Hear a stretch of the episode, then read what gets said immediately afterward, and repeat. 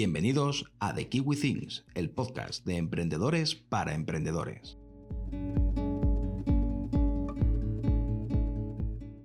Podcast número 9. ¿Cómo definir un nuevo servicio de forma exitosa? Hola, soy Miriam de The Kiwi Brand y estamos aquí con un nuevo podcast para hablaros sobre cómo definir nuevos servicios. Con todo este tema del coronavirus hay muchas marcas y muchas personas y pymes definiendo nuevos servicios para adaptarse a todo este tema. Eh, la mayoría son online, pero muchos otros han redefinido todo para intentar poder captar más clientes. Por ello, queremos traeros este podcast para intentar ayudaros y hacer que la definición de servicios sea más sencilla y podáis definir un nuevo servicio de una forma original y que se diferencie a vuestra competencia. Porque ¿sabéis que el 76% de los lanzamientos fracasan? Sí, es una estadística que os juro que no me he inventado. La he buscado en Google, eso sí. la he buscado en Google y muchas veces se refiere a las grandes empresas y a las ventas que obtienen en cuanto a lanzamientos de productos de consumo. Pero estoy segura que esta estadística también es aplicable a pequeños emprendedores y a pymes. Incluso diría que con un porcentaje mayor. ¿Por qué? Porque, a ver, las grandes empresas tienen siempre una estrategia detrás o deberían de tenerla, ¿no? En cambio, nosotros a veces vamos como pollo sin cabeza y lanzamos servicios porque creemos que puede hacer bien a nuestra marca, pero no hay una estrategia detrás, por lo que el fracaso está más que asegurado casi. a veces, a veces lo hacemos bien, pero es suerte en realidad, es mm, chiripa, por decirlo de alguna forma, porque no hemos estudiado el mercado, no hemos visto si de verdad es una necesidad que tengan nuestros clientes, no hemos estudiado nuestra competencia, no hemos hecho muchos estudios previos que deberíamos de haber hecho. Lanzamos un servicio pensando, bueno, este servicio puede triunfar. Y a veces lo hace y a veces no. Una posibilidad de negocio, ¿no? Que quizás sería una vez al año, una vez a los dos años, por decir algo, ¿no? A una marca que cambia de servicios cuatro veces al año, ¿vale? No es algo beneficioso. Por todo esto, antes de definir cualquier servicio y lanzarlo al mundo, tenemos que tener en cuenta una serie de pasos, ¿vale? Así que vamos a ir con el paso número uno. Análisis. Y aquí quiero que nos enfoquemos en tres puntos sobre todo, y el primero es el contexto o los factores externos. Bueno, primero os pido disculpas si me ahogo un poquito porque estoy un poco constipada. Y diría que no es el coronavirus, ¿eh? es simplemente que estoy constipada, ¿no? Entonces, en cuanto al contexto o los factores externos, aquí tenemos que englobar todo lo que no corresponde a nuestra marca, ni a nuestro cliente en potencia, ni esté en nuestra mano, ¿no? Es básicamente lo socioeconómico, lo ambiental, las creencias incluso. Es como un poquito lo externo, básicamente, como bien dice su nombre, factores externos, ¿no?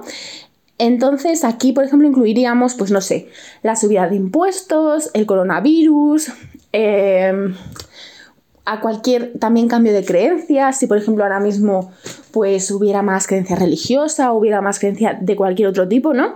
Que pudiera afectarnos sobre todo a nuestra marca, ¿no? Igualmente hay que tener en cuenta todo, ¿vale? O sea, nos afecte nosotros o no nos afecta a nuestra marca, si hay un cambio importante hay que tenerlo en cuenta porque quizá en un futuro puede afectar.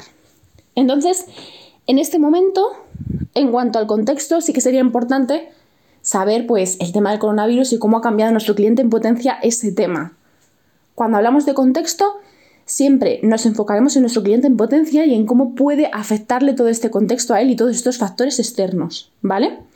No es lo mismo si, por ejemplo, nuestro cliente en potencia tiene 90 años que si tiene 20, ¿no? ¿Vale? O sea, quiere decir, le afectará de una forma o le afectará de otra, ¿no? Por ejemplo, quizá una persona de 90 años, ahora mismo con el tema del coronavirus, tiene mucho miedo de salir de casa, pero quizá alguien de 16 o 17 le da absolutamente igual, que no debería ser así, pero ya me entendéis, ¿no? Entonces, depende de vuestro cliente, quizá el tema online estaría bien o quizá no, porque de nuevo, por ejemplo, una persona de 90 años posiblemente, por desgracia, no va a saber utilizar las redes y ver pues si tenéis una masterclass online o si tenéis algún curso online. Por supuesto, antes de analizar todo esto, tenéis que perfilar el cliente en potencia. Si no lo tenéis perfilado o hace mucho tiempo que no lo tocáis, volvedlo a hacer. Hay muchísimos artículos por internet que os pueden ayudar un montón y si no, decídmelo porque os puedo pasar artículos que a mí me gustan para perfilarlo. El segundo punto es la competencia. Sí, vamos a mirar a la competencia. Vamos a mirar si ha sacado nuevos servicios, nuevos productos, eh, qué ha cambiado, qué no. el precio que está poniendo, todo. Estaría bien que mirásemos un poquito todo. De nuevo, o sea, Obviamente, todo esto no lo estamos haciendo para copiarnos, al revés, lo que queremos es sacar algo diferenciador. O sea, quiero decir, no vamos a, si la competencia saca, pues estoy haciendo, por ejemplo, en mi sector, ¿no? Una masterclass sobre cómo triunfar en Instagram. Tú vas a coger y vas a sacar una masterclass sobre cómo llegar a 10.000 seguidores en Instagram, que para mucha gente es lo mismo, que no lo sea, ¿no? Pero no vamos a hacer exactamente lo mismo, ni vamos a hacer algo remotamente parecido, ¿vale? Lo que queremos es hacer algo completamente diferente y que sea diferenciador, como decimos, ¿vale? O sea, que no os sintáis mal mirando a la competencia, porque la competencia también os mira a vosotros, ¿vale? O sea, tenerlo en cuenta, ¿no?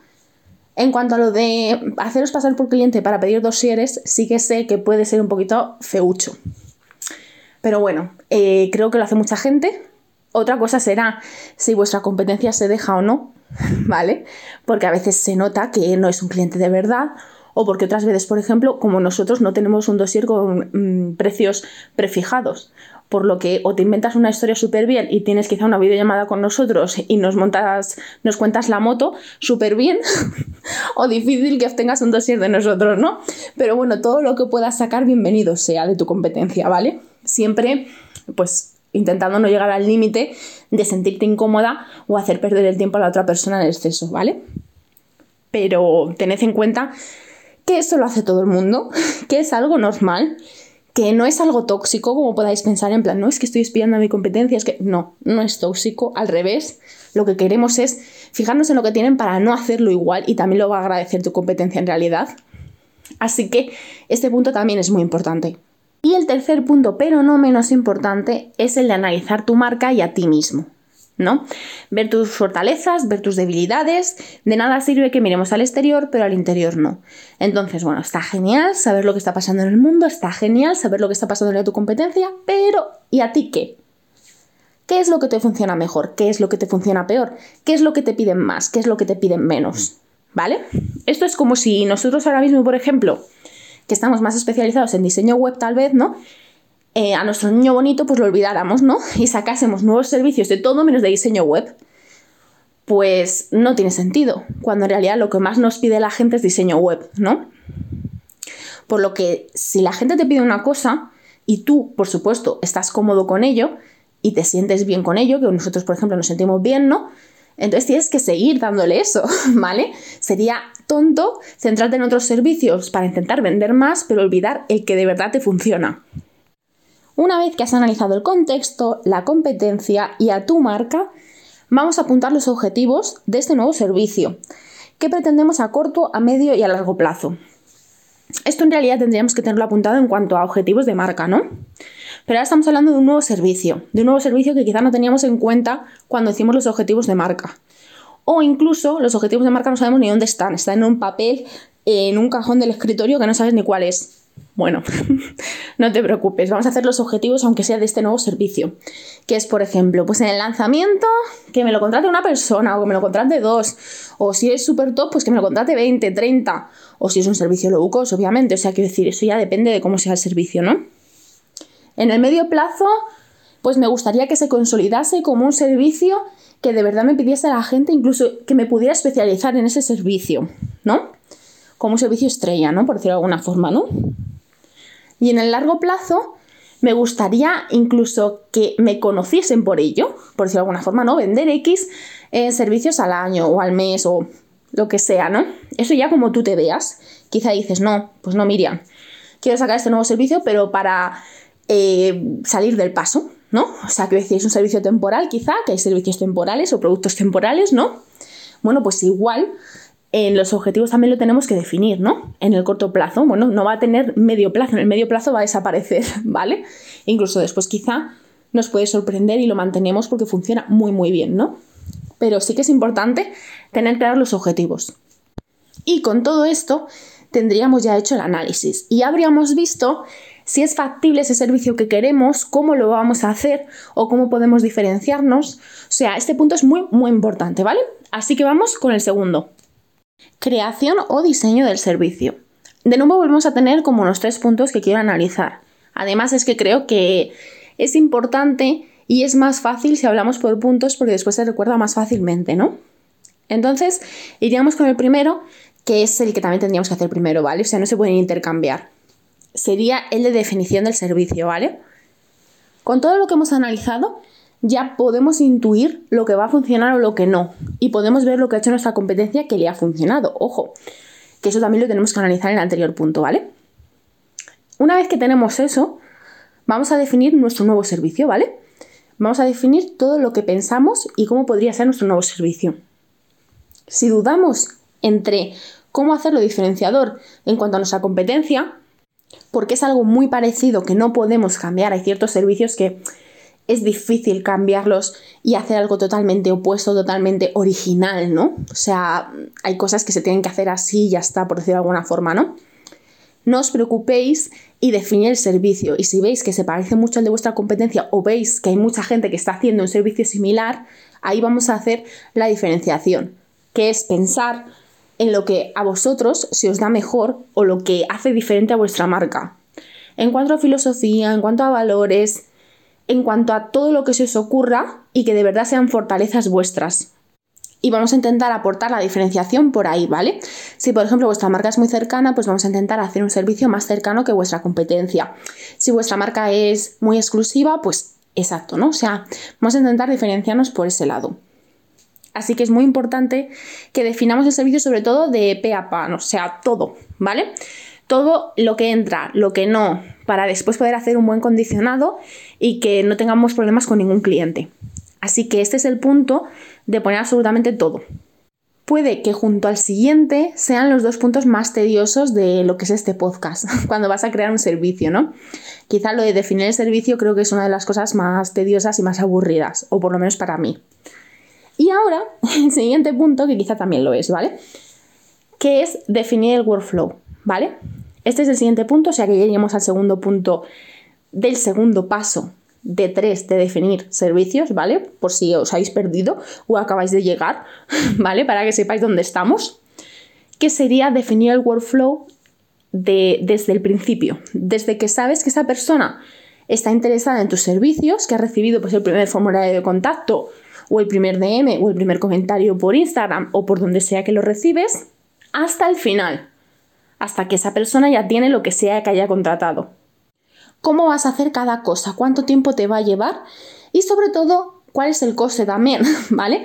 Porque eso es algo que también tenemos que tener en cuenta, ¿no? Entonces, más o menos el coste en cuanto a hora, ¿no? Después ya nosotros haremos nuestras estrategias de pricing, lo venderemos más barato, más caro, lo que sea, ¿no? Pero sí que tenemos que saber realmente cuánto nos cuesta hacer las cosas, ¿no? Porque si, por ejemplo, no sé, un logo te cuesta hacerlo 10 horas, ¿no? Pues no lo puedes vender por 20 euros, está claro, ¿no? Porque claramente estarías perdiendo muchísimo dinero ahí. O sea, son 20 euros y ya incluyes ahí el IVA y tienes que pagar Hacienda el IVA, el IRPF y no sé, y después vete tú a saber lo que se quieran inventar. Entonces, tenemos que tener claro que hay que saber cuánto tiempo nos cuesta hacer cada cosa, ¿vale? Entonces, este es el punto de definir, pues mira, le dedico media hora al principio, ¿no? A contestar dos o tres emails o hacer una videollamada una hora. Después le dedico X tiempo a hacer el presupuesto. O no, ya es que lo tengo y envío el dossier en, cuanto me contacta. O sea, hay que tener en cuenta cuánto tiempo perdemos en todo el proceso. Perdemos o invertimos, no me lo tengáis en cuenta, ¿no? Para así poder hacer el cálculo bien. Y sobre todo también qué vamos a hacer en cada punto, ¿no? Para después no ir, pues de nuevo, como pollo sin cabeza que los emprendedores vamos mucho así. Entonces, si definimos el workflow de primeras, después nos encontramos con problemas. Y ya por último, el tercer punto de este paso de creación del servicio sería el de la experiencia de usuario, ¿vale? Aunque ese tercer punto entraría un poquito aquí y otro poquito también en el tercer paso de venta, ¿no? Es así como un mix, ¿no? Porque la experiencia de usuario te sirve para vender, te sirve para fidelizar, pero también la tienes que tener en cuenta en cuanto creas un servicio. ¿Qué es la experiencia de usuario? Hay mucha gente que compra una marca por la experiencia que vive, y no por lo que en sí le están dando. Esto, por ejemplo, lo tenemos en el café de Starbucks, en los ordenadores de Apple, o sea, vamos a, por ejemplo, a ver lo que nos ofrece Starbucks, ¿no? Nosotros entramos en una de sus cafeterías. Lo primero es que ya hay un reconocimiento de marca brutal. O sea, entrar en Starbucks no es lo mismo que entrar en el bar de Pepito. ¿no? Por desgracia para Pepito, ojalá fuera lo mismo. Pepito querría que fuese lo mismo. Pero ya es un reconocimiento, es como, eh, aunque suene mal, ¿vale? Lo primero es, tengo el poder adquisitivo como para poder ir a Starbucks, porque yo creo que eh, en ciertos momentos de nuestra vida pues no nos tomamos 10.000 cafés en Starbucks, sino que preferimos tomárnoslos en otros sitios, por ejemplo, ¿no?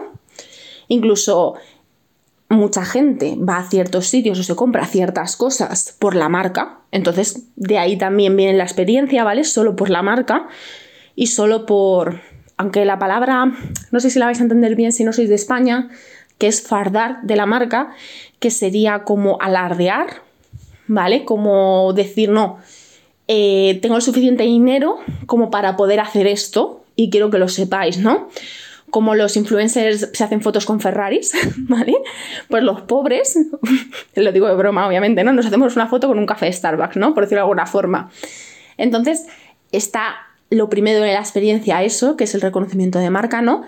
Que mm, muchos emprendedores no tenemos eso, por no decir el 90%, el 80% de los emprendedores, ¿vale? O sea que es difícil que puedas decir, no, es que ya en la experiencia de usuario ya meto ahí el reconocimiento que mi marca es tipo Starbucks. Pues un poco difícil, ¿no? Pero bueno, vamos a seguir, ¿vale? Después está el sitio, ¿no?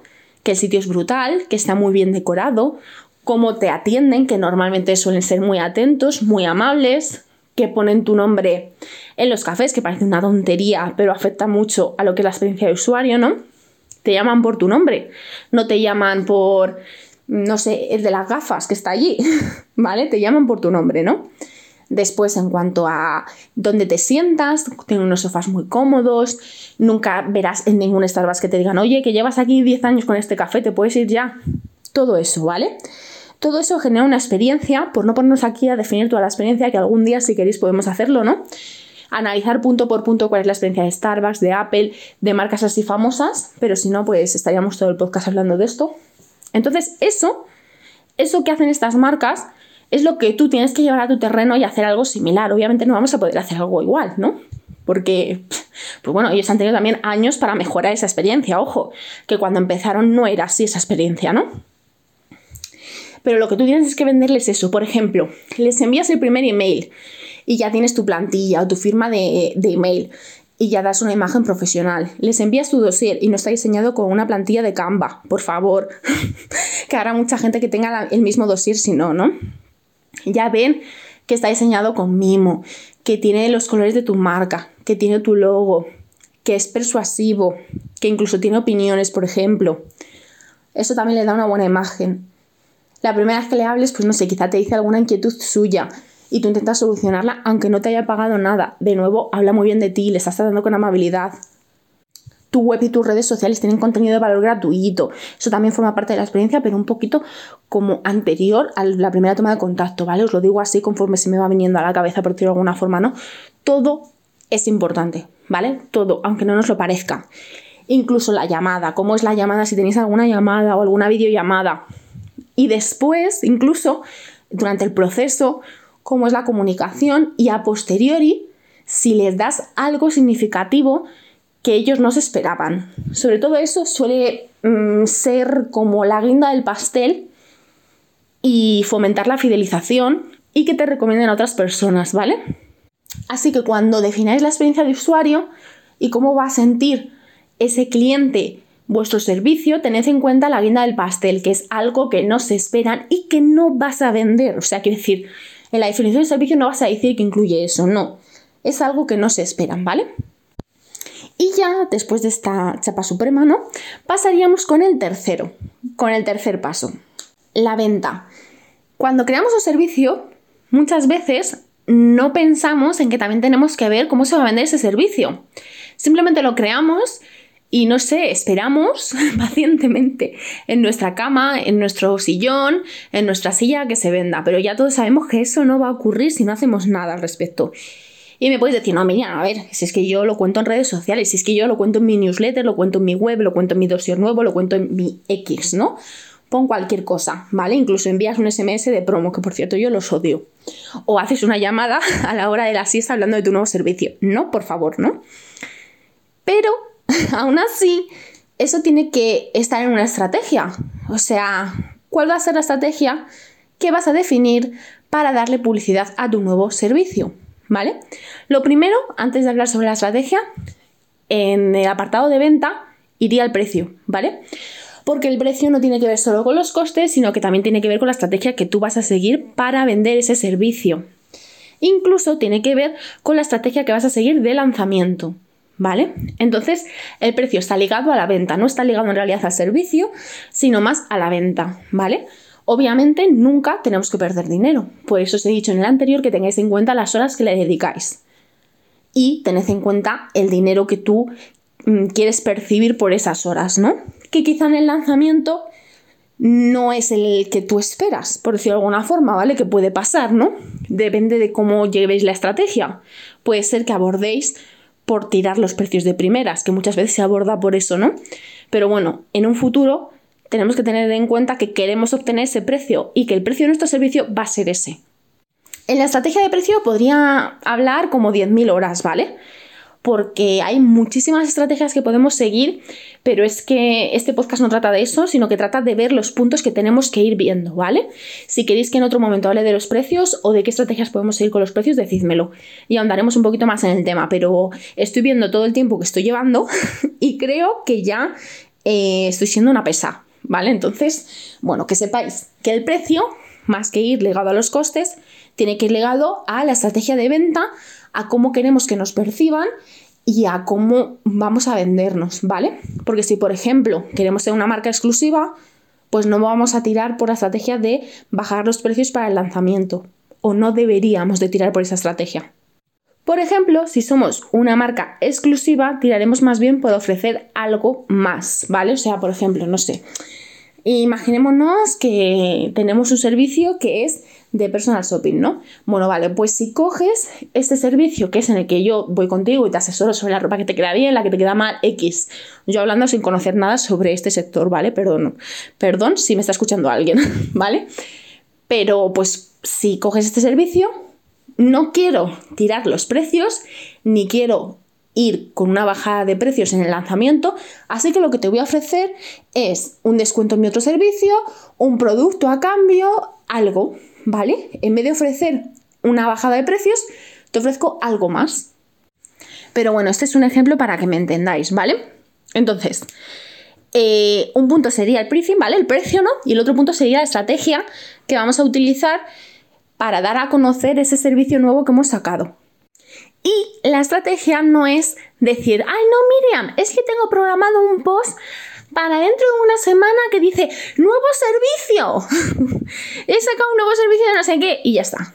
Y después lo menciono, no sé, tres veces por historia, una por mi newsletter de un descuento y apañado. Eso no es una estrategia, ¿vale? No sé si estuvieses en mi masterclass eh, que di sobre cómo vender más en Instagram, ¿no? Pero si no estuvisteis, pedirme si no el enlace porque aún está la grabación. Y en ella hablo sobre las estrategias, ¿no? En cuanto a cómo promocionar, por ejemplo, un servicio, porque también nos serviría mucho lo que comento, que es crear expectación, ¿vale? ir trabajándose a los clientes y a los seguidores y al público en general, ¿vale? O sea, si por ejemplo, de nuevo volvemos a... No, mira, no voy, a, no voy a hablar más de lo del personal shopping porque al final va a aparecer alguien y me va a decir, mira, no sabes de qué estás hablando y encima ni lo pronuncias bien, Miriam. y tendrá toda la razón del mundo.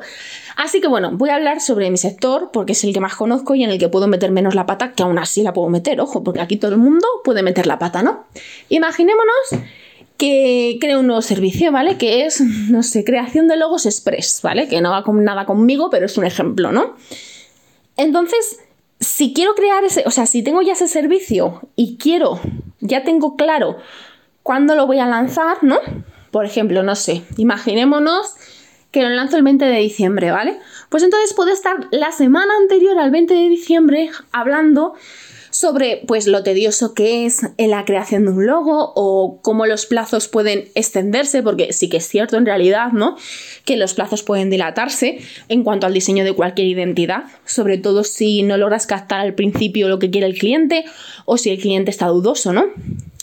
Que es algo normal, o sea, no es nada malo en realidad, pero puede pasar, ¿no? Entonces, pues yo ya puedo ahí hincar el cuchillo a la gente, hincarle ahí donde duele, que es, no, es que claro, los plazos se dilatan mucho, puedo hablar sobre ello, puedo hablar sobre que un logo debería de crearse rápidamente porque es cuando las ideas están frescas, que ahí tengo toda la razón del mundo, más razón que una santa, lo que pasa es que no voy a vender ese servicio.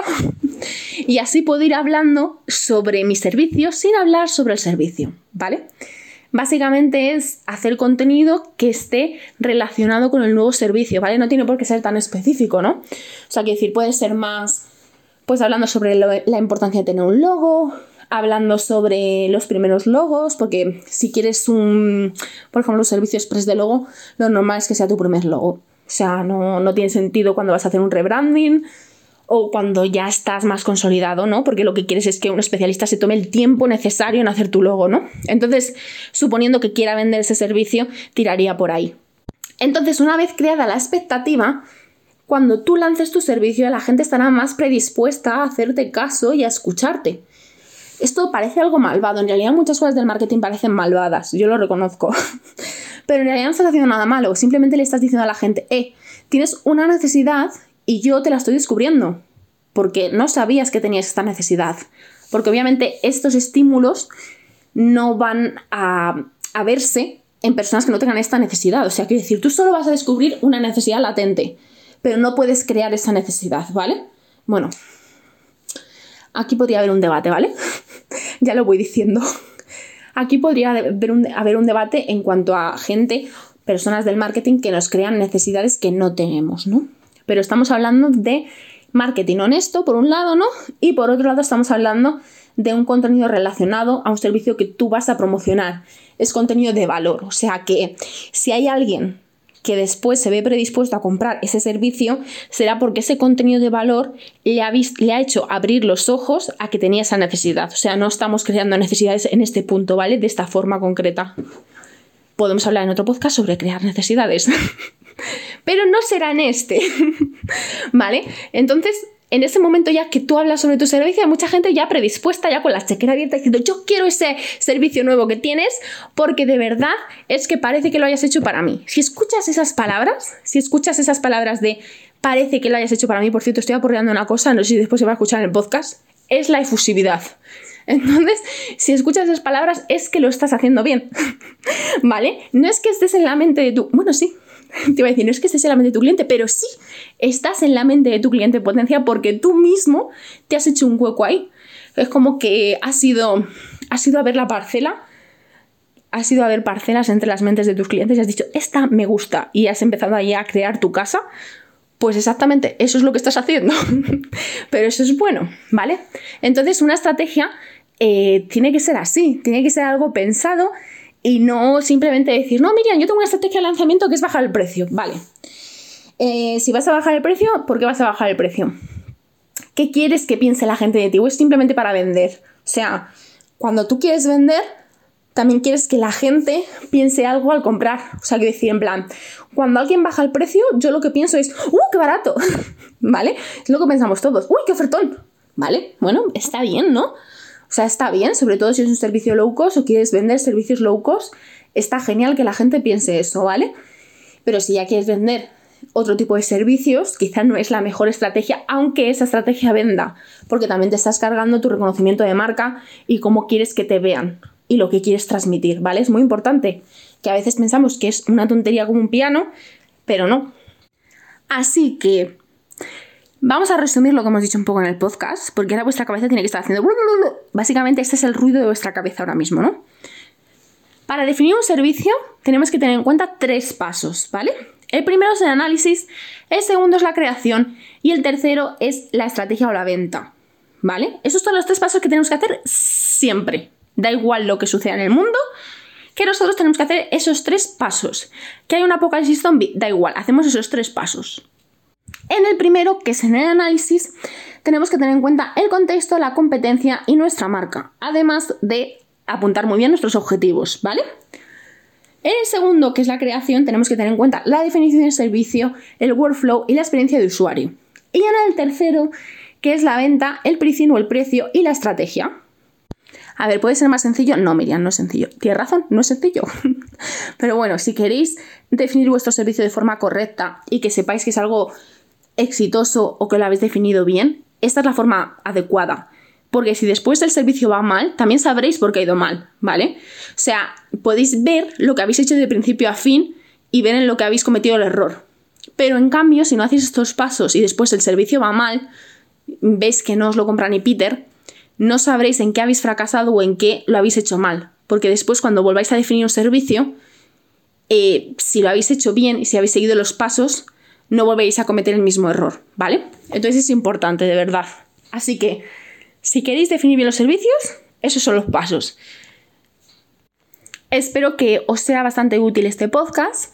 Sobre todo recordad que lo de definir servicios constantemente no es bueno, no habla bien de vuestra marca normalmente, salvo excepciones, pero excepciones muy muy puntuales. Tener 10.000 servicios tampoco habla bien de vuestra marca, más bien habla de que no habéis definido bien los servicios o de que no habéis hecho un buen trabajo de análisis. O sea que dedicad el tiempo necesario a definir los servicios adecuados porque estos son los que os harán prosperar, ¿vale? Si tenéis cualquier duda, ya sabéis que estamos por Instagram, por Facebook, que nunca lo miro, pero así me hacéis mirarlo, pensadlo, por Twitter, por TikTok, que tampoco lo miro nunca, la verdad. O sea, estamos por todas las redes sociales, pero a veces las miro y otras veces no. ¿Que os queréis asegurar que os contestamos? Pues por email, ¿vale? Hola arroba de kiwibrand.com o .es. Y ahí sí que os contesto de fijo.